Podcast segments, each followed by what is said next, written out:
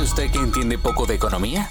Se lo explicaremos en nuestro espacio Al Contado. Así de claro, Al Contado. Hola, bienvenidos. Les habla Javier Benítez. Los analistas del Foro Económico Mundial aseguraron que la recesión, el aumento del costo de vida y la crisis de deuda serán los mayores riesgos para el mundo en los próximos dos años, según un informe publicado este miércoles. De acuerdo con el texto, la pandemia de coronavirus y el conflicto ucraniano sacaron a primer plano la crisis energética, el problema de la inflación, la crisis alimentaria y de seguridad.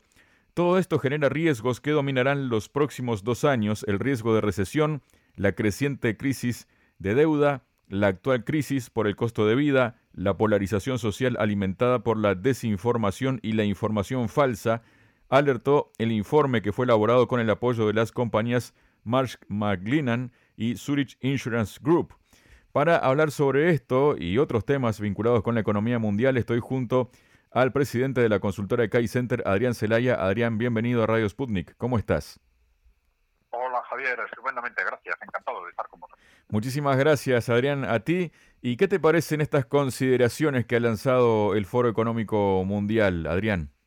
Bueno, eh, la verdad es que efectivamente en el fondo de los grandes retos de la economía, fundamentalmente la economía occidental, pues yo creo que el enfoque es correcto. Durante los últimos días estamos recibiendo informaciones que están mirando más al corto plazo con eh, algunos aspectos eh, con algunas interpretaciones, digamos, más positivas que están basándose en algunos nuevos elementos como son, por ejemplo, el posible repunte al alza el previsto repunte a la alza de la economía de China, que podría ayudar al conjunto del mundo a evitar o a soportar mejor una posible recesión. Y también, y este es un, elemento más, más atípico, digamos, se está valorando positivamente desde el punto de vista fundamentalmente de la economía europea la levedad del invierno. Es decir, que hasta ahora, por lo menos, el invierno está siendo más leve que lo habitual y esto está de alguna forma tranquilizando las expectativas sobre lo que la crisis energética actual podría suponer para Europa a muy corto plazo. Hay una sensación de que a corto plazo, por lo menos en Europa, las cosas no van a ir tan mal como se temía y esto ha llevado a algunos analistas a interpretar que, bueno, pues igual la recesión no llega o llega más tarde o de forma más leve que lo que se temía. Pero si nos fijamos en las variables fundamentales, las variables básicas, pues sí, evidentemente yo creo que es la variable recesión-inflación continúa estando sobre la mesa, eh, la crisis energética evidentemente también, otra cosa es que se desencadene de forma más o menos rápida y es muy importante, y yo creo que esto hay que valorarlo positivamente a estos analistas, que pongan sobre la mesa la crisis de deuda, porque efectivamente, como nosotros solemos repetir,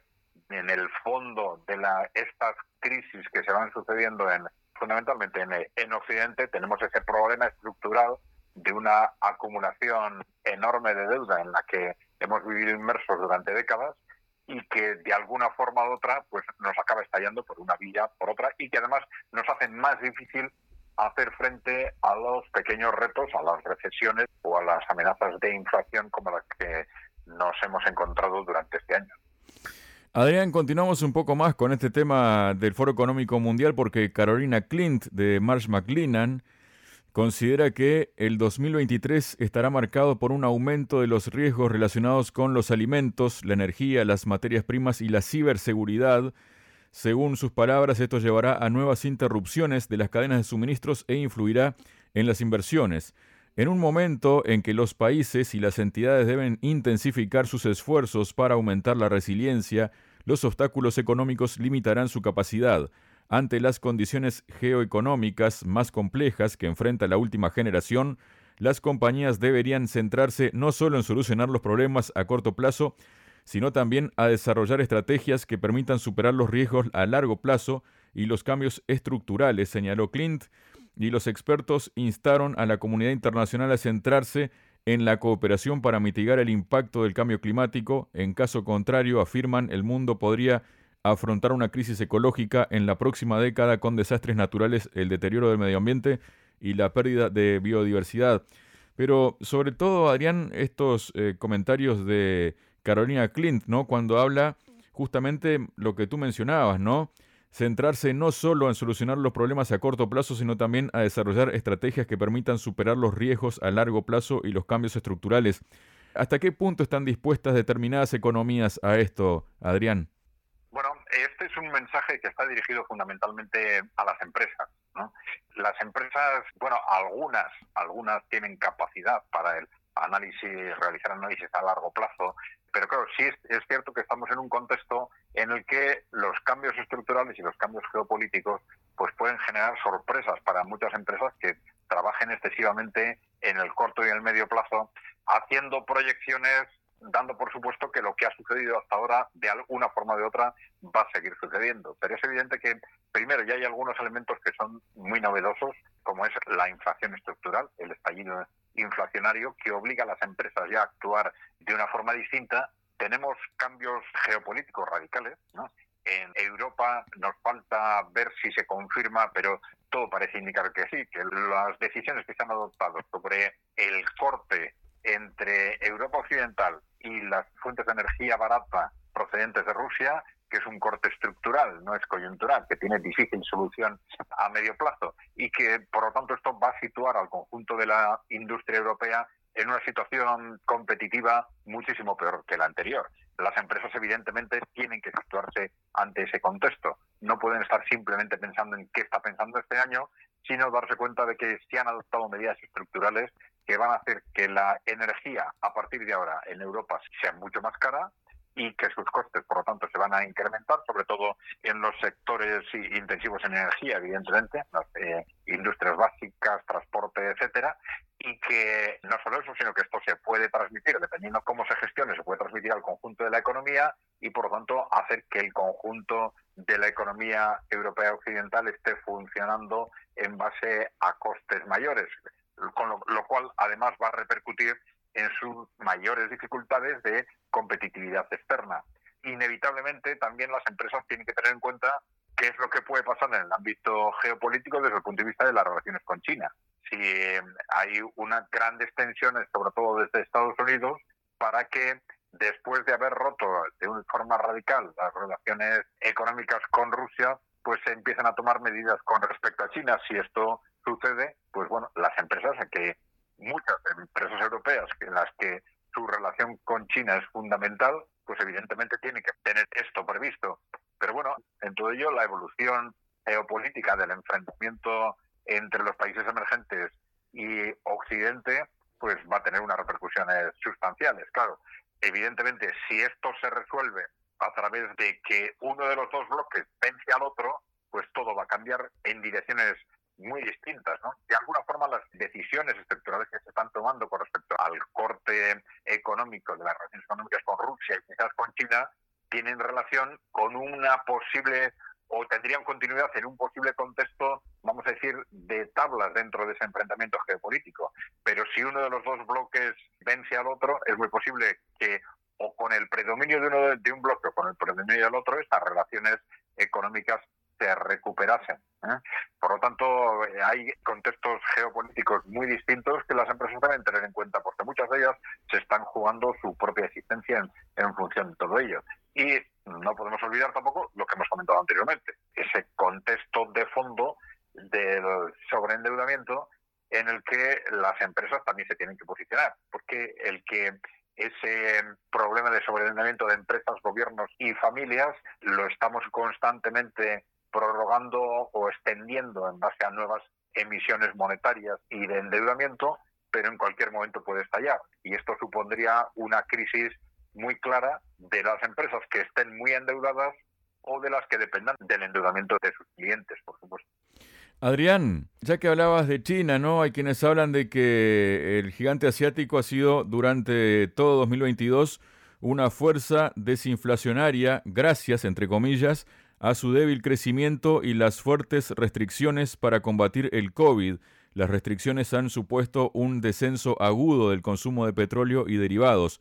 El menor consumo chino de materias primas probablemente ha sido clave para que la inflación no fuera aún más lejos, según analistas, pero esta situación no iba a ser eterna. Ahora que la economía china reabre y las previsiones de crecimiento del dragón retoman la normalidad, surge la gran pregunta, ¿se convertirá China en una fuerza inflacionista este 2023? ¿Tiene China la capacidad de reavivar la inflación global? ¿Qué nos comentas de esto, Adrián? Sí, eh, bueno, vamos a ver, esto evidentemente tiene su vertiente positiva y su vertiente negativa. Su vertiente positiva sería que este despegue de China pueda ser o facilitar que las economías occidentales eviten esa recesión que están previendo o que esa recesión sea más suave en la medida en que se mantenga su capacidad de ventas hacia China. la demanda de China se de alguna forma compense la caída de la demanda occidental. Y la vertiente negativa es, como tú comentas, la vertiente del impacto sobre la inflación. Pero claro, analizar la evolución de la inflación desde esa perspectiva, pues no sería demasiado constructivo. Es decir, el que en conjunto en que los países incrementen su capacidad productiva no debería valorarse negativamente. Si hay que atacar la inflación, atacarla en base a la menor creación de riqueza no es la forma más positiva. Occidente tiene que reestructurarse financieramente para hacer frente a estos procesos inflacionarios y debe pues hacer frente con sus propios medios y con sus propios esfuerzos. Y como decimos, sí, el impacto de esa reanimación prevista en la economía china va a tener esos dos vertientes. Va a tener un impacto sobre la inflación, un impacto, vamos a decir, negativo, en cuanto a que va a ayudar a que esa inflación se mantenga, va a ser más difícil que esa inflación se corrija y va a tener un impacto positivo, evidentemente, sobre el crecimiento, que va a ser más difícil o va a amortiguar las tendencias hacia la recesión de las economías occidentales. A propósito de la economía a nivel global y de todo lo que está pasando, Adrián, Japón espera que Estados Unidos regrese en un futuro próximo al Acuerdo Transpacífico de Cooperación Económica, el famoso y conocido TPP, del cual eh, comenzó en la era Obama, ¿no? Todo este proyecto y Donald Trump en su mandato lo tumbó, ¿no? Así lo expresó el canciller japonés Yoshimasa Hayashi al saludar a los participantes del Foro Empresarial del Indo-Pacífico. Como participante activo del Acuerdo Transpacífico de Cooperación, que es una asociación económica importante, esperamos que Estados Unidos vuelva a ella lo antes posible, declaró, y aseguró también que el gobierno japonés concede especial importancia al marco económico del Indo-Pacífico que reúne a 14 países que comparten valores básicos, dijo, ¿no?